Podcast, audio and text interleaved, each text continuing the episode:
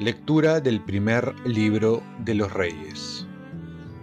En aquellos días, la reina de Saba oyó la fama de Salomón en honor del nombre del Señor y fue a ponerlo a prueba proponiéndole más enigmas.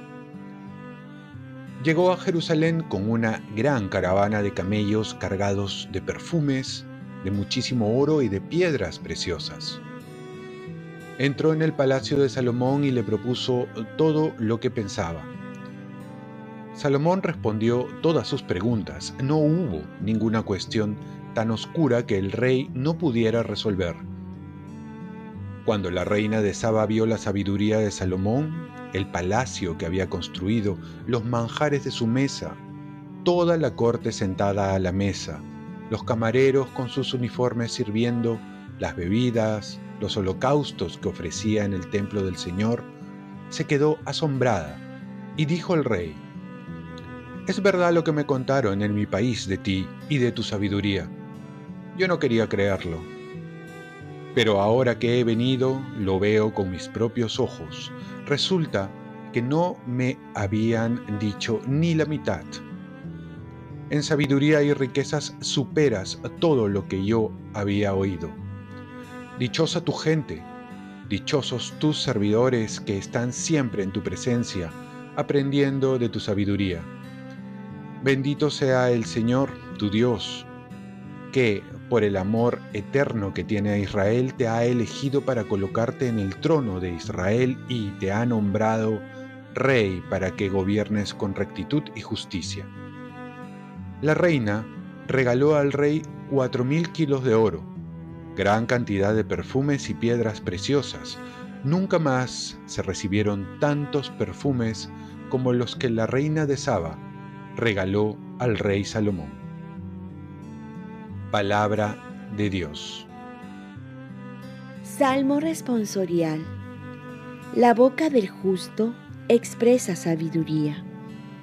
Encomienda tu suerte al Señor, confía en Él, y Él hará su obra hará brillar tu justicia como el sol y tu derecho, como la luz del mediodía.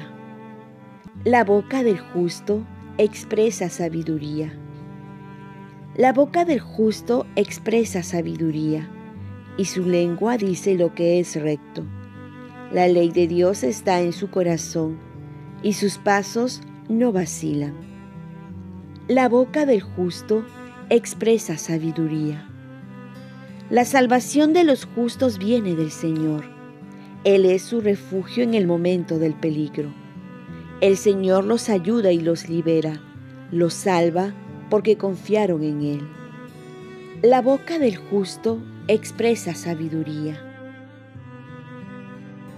Lectura del Santo Evangelio según San Marcos.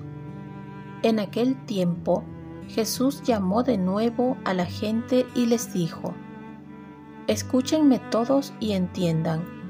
Nada que entre de fuera puede hacer al hombre impuro. Lo que sale de dentro es lo que hace impuro al hombre. El que tenga oídos para oír, que oiga. Cuando dejó a la gente y entró en casa, sus discípulos le pidieron que les explicara la parábola. Él les dijo, ¿También ustedes siguen sin entender? ¿No comprenden?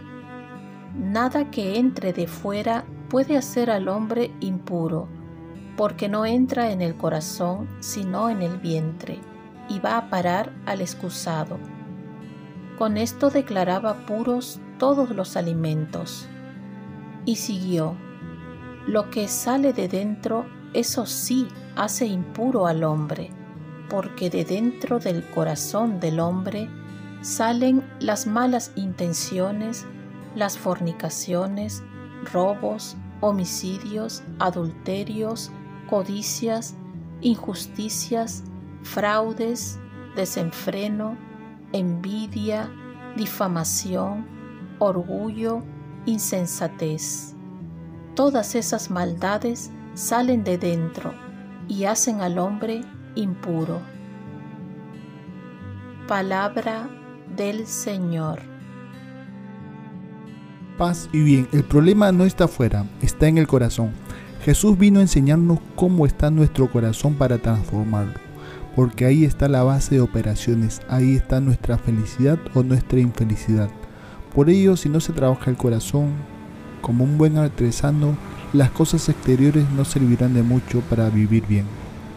Mientras los fariseos se enfocaban en lo externo, creyendo que el cumplimiento de las normas externas sin poner el corazón agradaban a Dios, Jesús nos hace ver que primero se tiene que enfocar en lo interior, en el corazón, porque ahí salen las cosas buenas y las malas.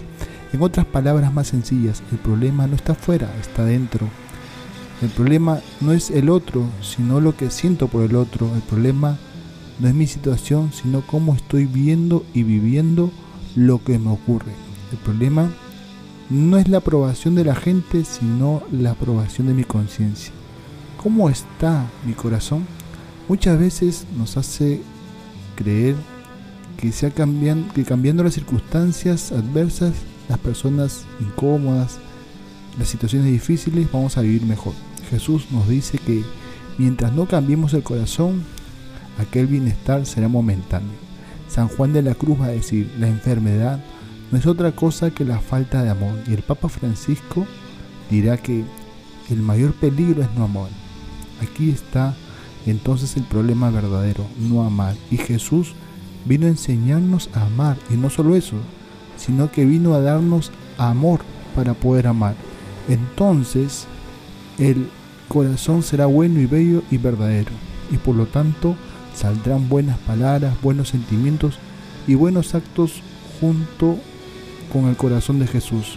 Y los fariseos no podían entender lo que vino a enseñarnos Jesús debemos preguntarnos también nosotros, ¿qué nos impide amar? ¿Qué nos impide escuchar a Jesús con un corazón abierto? Hoy celebramos la memoria de Santa Escolástica y su historia revela la intensidad espiritual del amor fraterno. Su hermano fue San Benito. Ambos hermanos deseaban vivir en santidad como obediencia perpetua a Dios.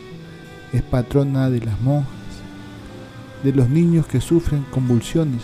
También se pide su intercesión en las tormentas y las lluvias torrenciales. Oremos. Virgen María, ayúdame a saber escuchar a Jesús para tener un corazón como Él y quitar todo lo que me impide amar. Ofrezcamos nuestro día.